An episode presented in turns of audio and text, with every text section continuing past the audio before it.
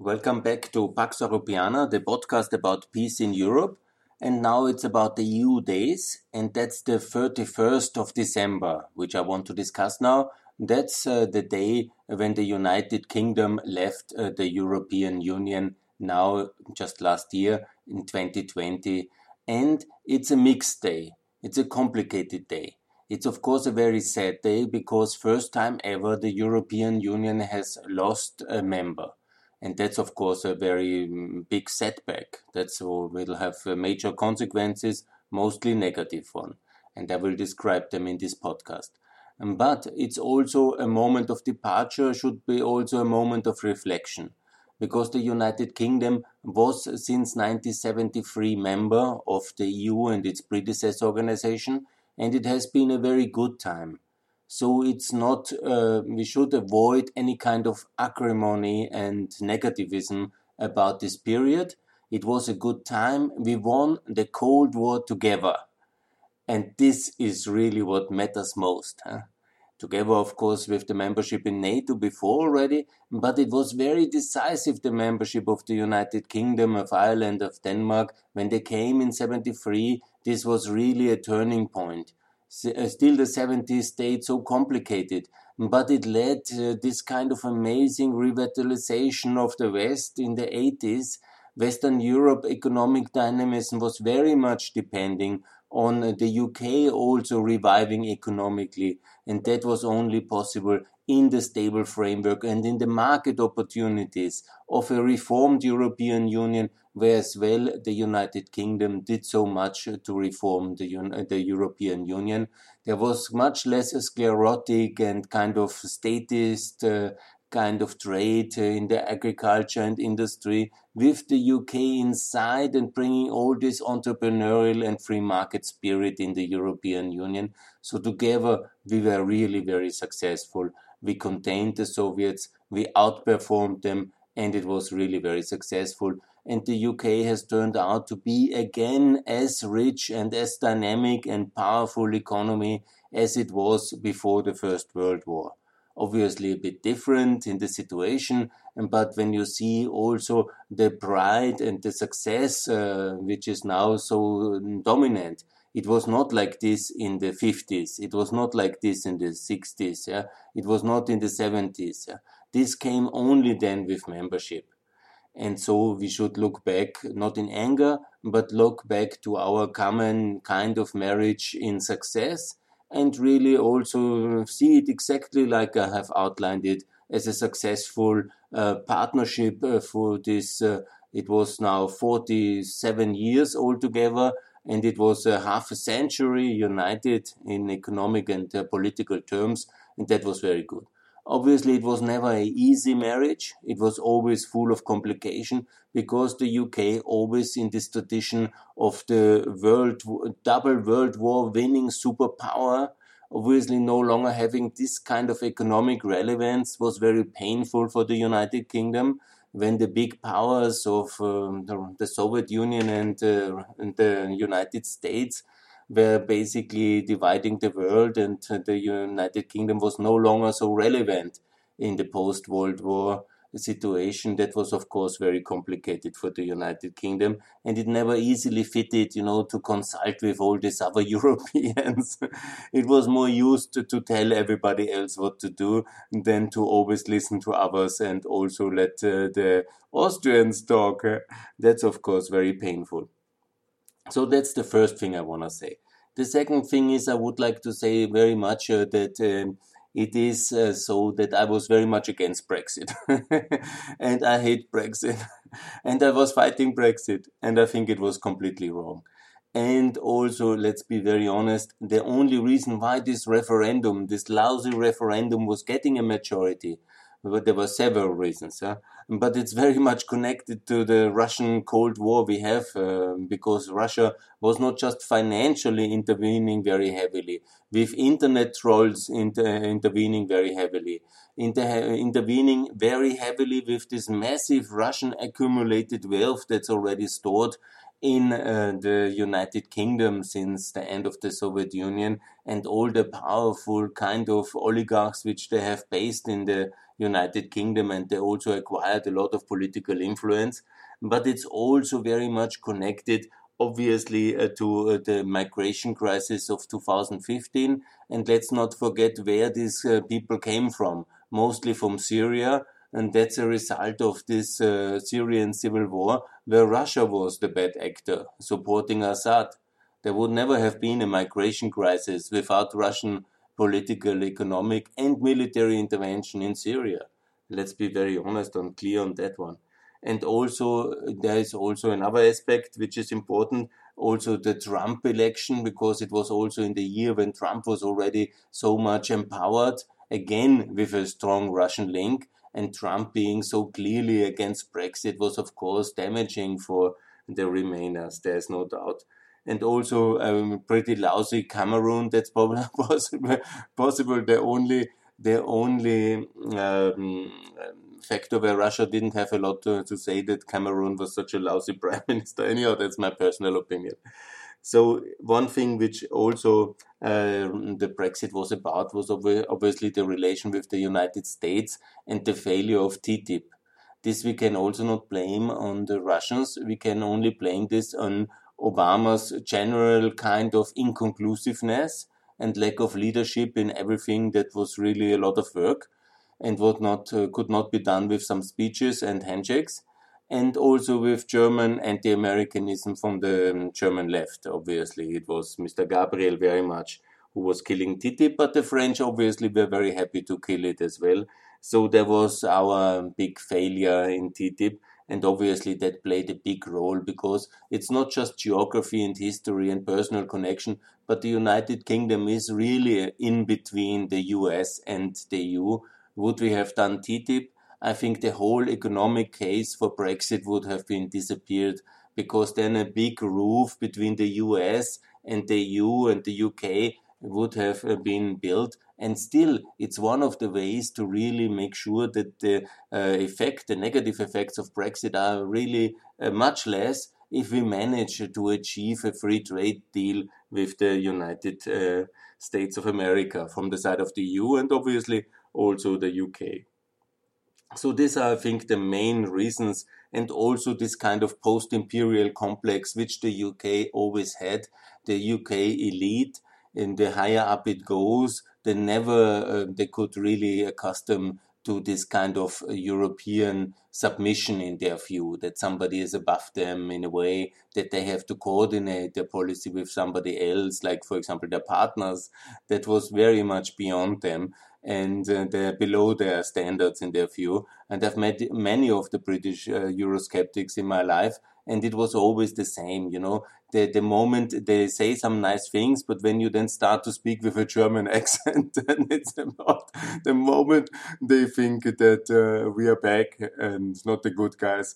And so this is a lot of things deep in the subconscious has to do with World War II and also with the principal idea that coordinating policy was never uh, the idea of the United Kingdom. With all respect, it's more them telling us what to do and uh, politely uh, for some seconds listening if there's any kind of reply but not so politely then uh, reacting if you say still something is not so much okay.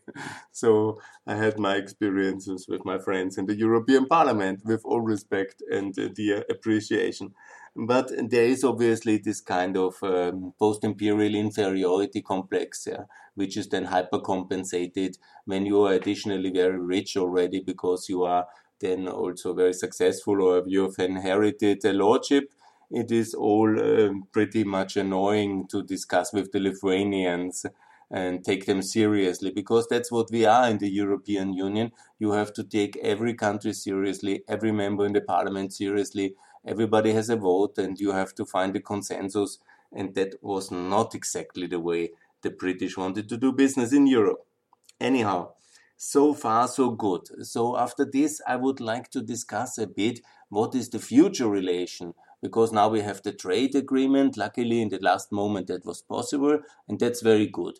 obviously we do have to also make sure that we have um, a special relationship with the United Kingdom also to find, as I have said already so often, United Kingdom pleased to join the Central European Free Trade Agreement to be connected with the Eastern European partners. Also make sure Turkey and Ukraine and Georgia and Azerbaijan join that. So we have at least some structural cooperation where the UK has a significant role in the European trading system. That I think would be good without any kind of difficult limitations on the UK sovereignty, because I understand that is in the current climate unacceptable for the UK. So that would be one thing. And the other thing is also that uh, the whole question, and here I would like to discuss about the UK internally, because that's a big topic for me since 30 years already. I was advocating for a more federal United Kingdom.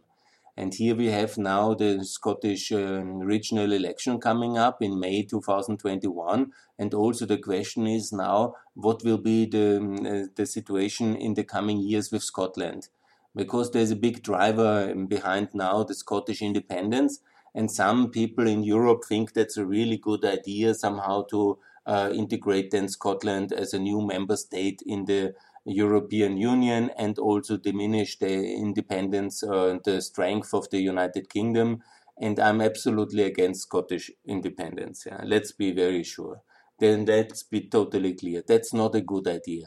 It was never a good idea in 2014, and also today, the way the Scottish nationalists want to do that, leaving possible NATO as well, and somehow making a very disruptive kind of, I call it a Russian uh, Scottish exit. Uh, I'm totally against that form of exit. Yeah, it should never happen. I'm also, you know, very skeptical about every other form of um, of uh, Scottish exit and independence because why? It doesn't really have any kind of human rights um, problems in Scotland.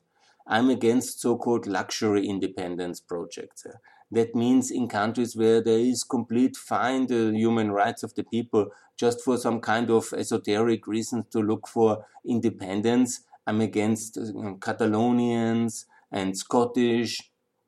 If there is a problem with human rights, for example, let's say they have a very strict uh, kind of uh, protection of the king in, in Spain, seemingly, I don't know the details, then we have to fix that one in the framework of the Council of Europe, in the framework of Spain, in this uh, framework of a working democracy inside the federal system, inside the European Union, and not somehow in a way of leaving and separatism and secessionism. Because there's always huge costs in secession and separatism. There's always people who are against it, and their rights have to be taken into account as well.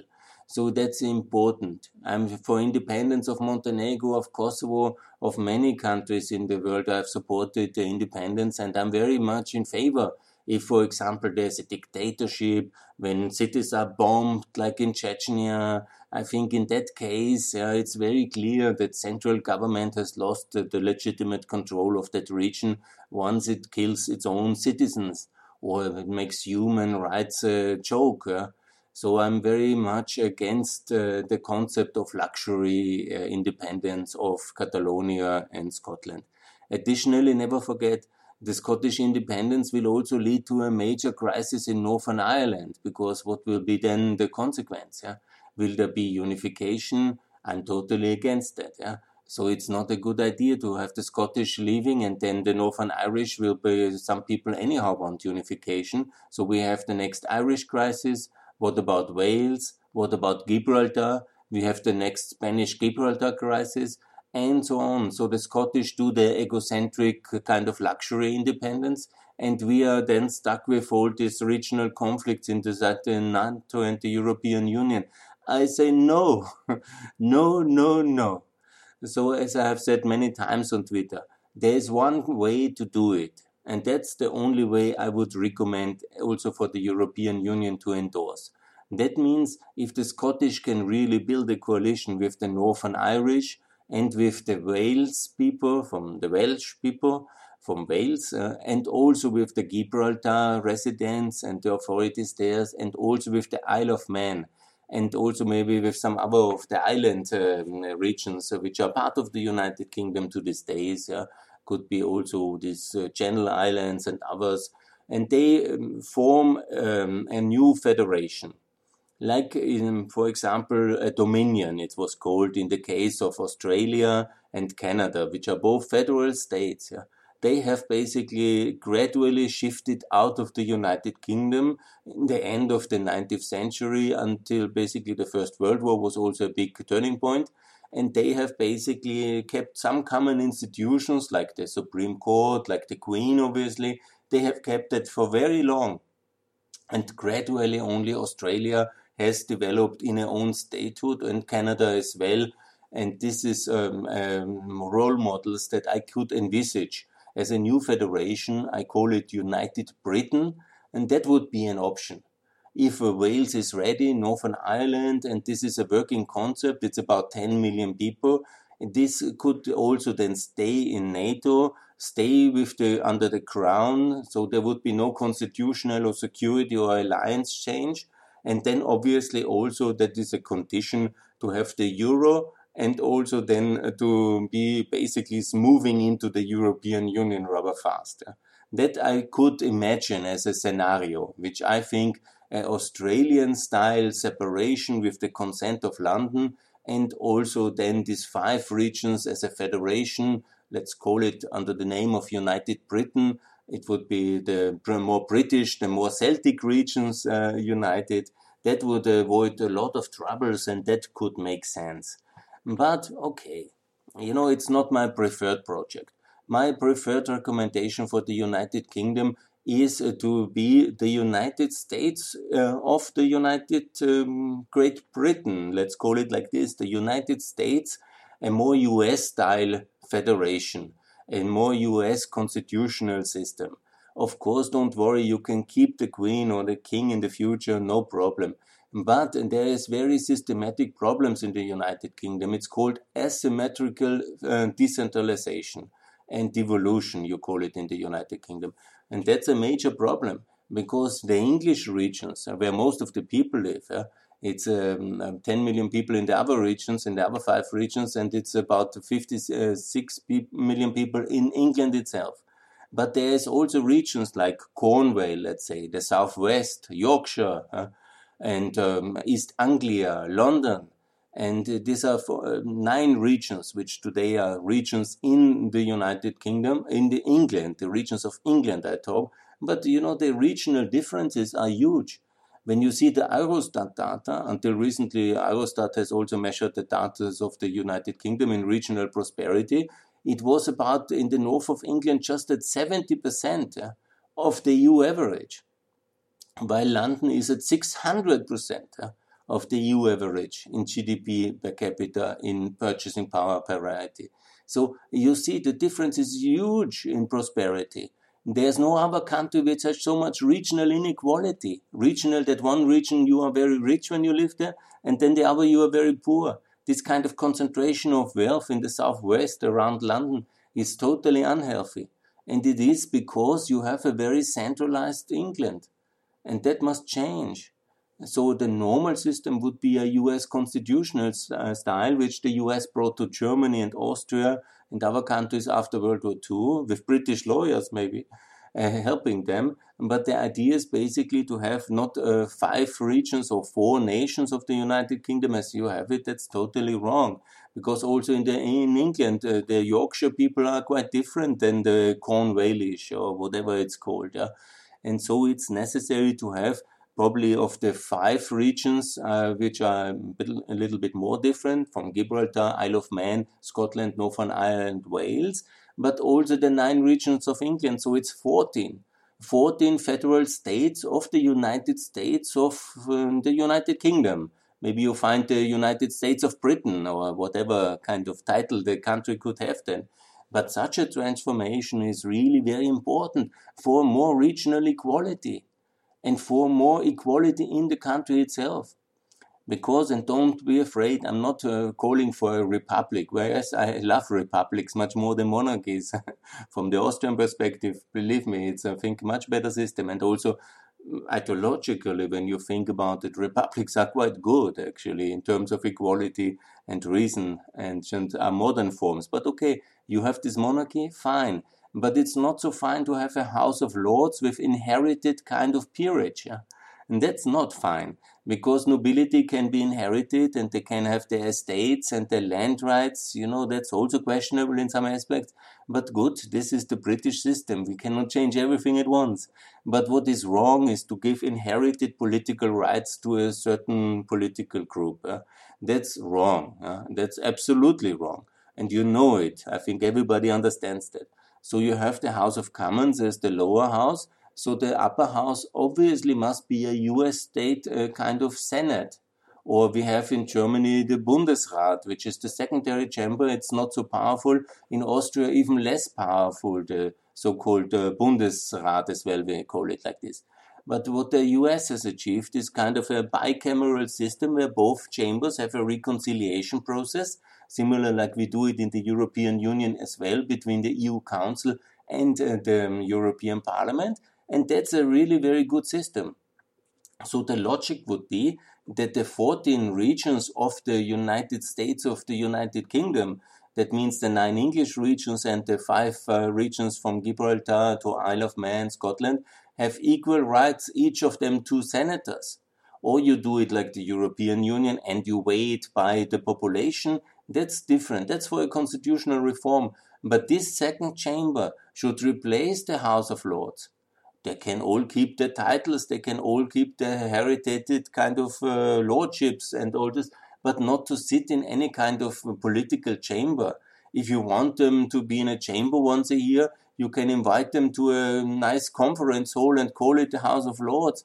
But uh, that's fine if you if the Queen thinks that's fine to in, to invite all the lords once a year, and you can give them also honorary title but please no Russian oligarchs and their children if it's possible. Anyhow, that's another story. But the thing is that the second chamber should be a US state uh, kind of senate.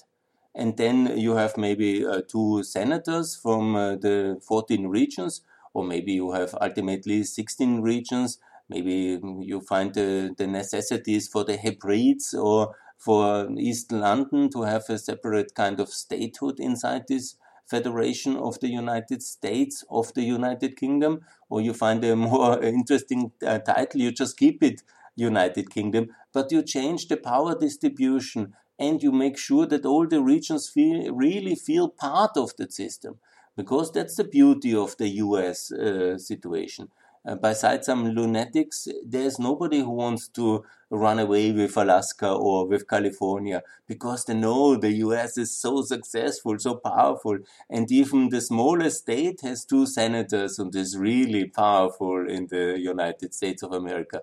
We in the European Union actually, we don't empower smaller nations as strong as the uh, United States empowers Alaska or Minnesota or Wyoming or North Dakota compared to uh, California. We have made this weighted voting system for the Germans and the French, Italians, and the British in the past to have especially strong vote. But we also empower our regions. They all have their veto right, for example. So there is a lot of uh, good things to be said for such a solution. And I think, especially when you're now afraid of a high popularity of Scottish independence, that's the way, basically. It might sound a bit revolutionary, but it's not so much. It's, I think everybody should be consenting that the House of Lords uh, needs to be changed, that the northern English regions are really underrepresented and underinvested and completely poor, and that Scotland is not taking very seriously in the context of the United Kingdom, and nor is Northern Ireland or Wales or Gibraltar. And once everybody has a seat in the UK Senate, I would call it like this, I think everybody would be much nicer to them, and many of the infrastructure projects and the distribution of the taxpayers' money and this kind of really very disturbing centralism would be much more smoother. Obviously, it's not the same United Kingdom. You will not rule the waves and not maybe dominate world politics with such a system because you always have to ask also all the regions. Uh, but uh, as I would like to remind you, the United States has, uh, has such a system, and they actually it works quite well. To my best knowledge, is the most successful democracy in the world, and by far the only remaining superpower in this globe. And why not, if you actually had a Brexit because of a lack of uh, closeness to the United States, why not a little bit uh, orient and reform the United Kingdom similar to the United States of America? Um, because if you like it so much, why not take some of the role model? You don't have to go for the full republic. Yeah? No worries. you can keep all your uh, queens and lords and all your barons. Yeah? but at least, you know, not to empower them politically with kind of a normative role in a legislator. I think that's really very wrong. You can, as I said, um, invite them for Christmas once a year to some Windsor Castle uh, for some reception, and that's about it. Yeah, they have also not done such great legislative performance uh, since uh, the Irish Question. I remember Home Rule nor in any other of the great legislative debates from the Corn Laws to now. I don't see where the House of Lords has made a major contribution to British uh, democracy. So we can do without it, I think. You can do without it for sure. So the situation of such a Senate, you can also call it Senate, so everybody understands what it is, yeah. And I think uh, the Scottish nationalists would be surprised uh, by such a proposal. The people in the north will maybe be surprised by so much empowerment when the first time the poor suppressed people of East Anglia and Yorkshire normally only meant uh, for being good soldiers and industrial workers and they would be suddenly very much empowered to be also taken seriously and some of these poverty ridden regions in the middle of uh, England would uh, be in the Midlands, you call it, would be basically suddenly receive a lot of investment. Yeah.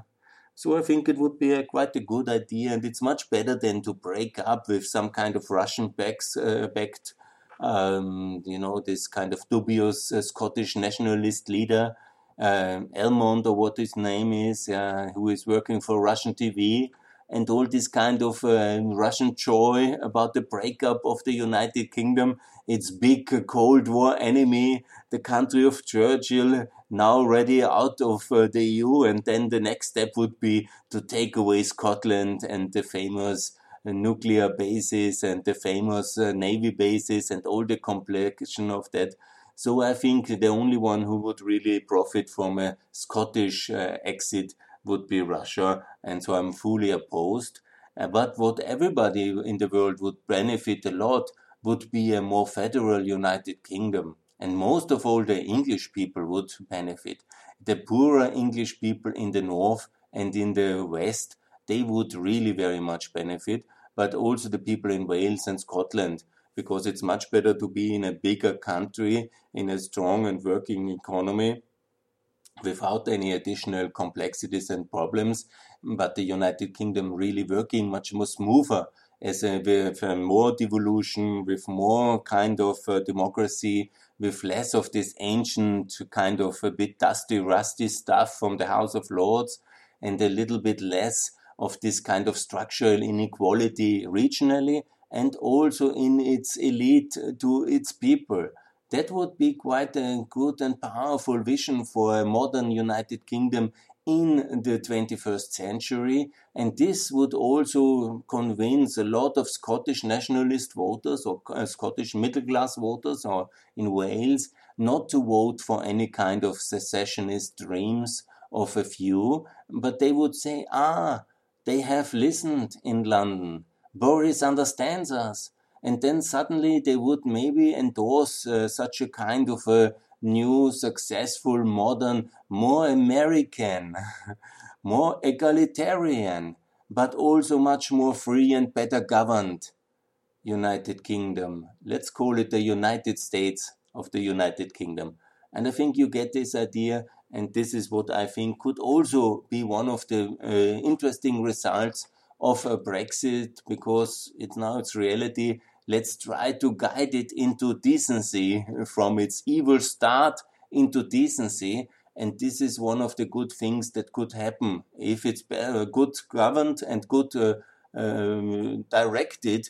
Brexit could lead to such a more decentralized, more federal, more American Britain. That would be good. And I made one uh, podcast already. It could also result in TTIP a free trade agreement between the UK and the US and piggybacking the EU attached to it. And that would be also a wonderful result. And they will stop laughing in Moscow about Brexit once we have achieved these two amazing outcomes out of this uh, very sad reality of Brexit. So it's a double message with this uh, 31st of December. It's of course a very sad day that the UK has left, but let's get over it. Let's form the future successfully and make sure that we somehow build a much better future for the Europeans, for the British, and for the Americans, for the Western people in this kind of uh, new arrangement. And let's not fight each other, but let's work much closer together. Let's get TTIP done, and let's also try to have a much more federal, much better governed, much more uh, equality based, and much more American, uh, much more successful United Kingdom. Would be good. Think about the 31st of December, and thanks for listening, and good luck Britannia on your way forward. Thanks for 47 good years. And now, bye.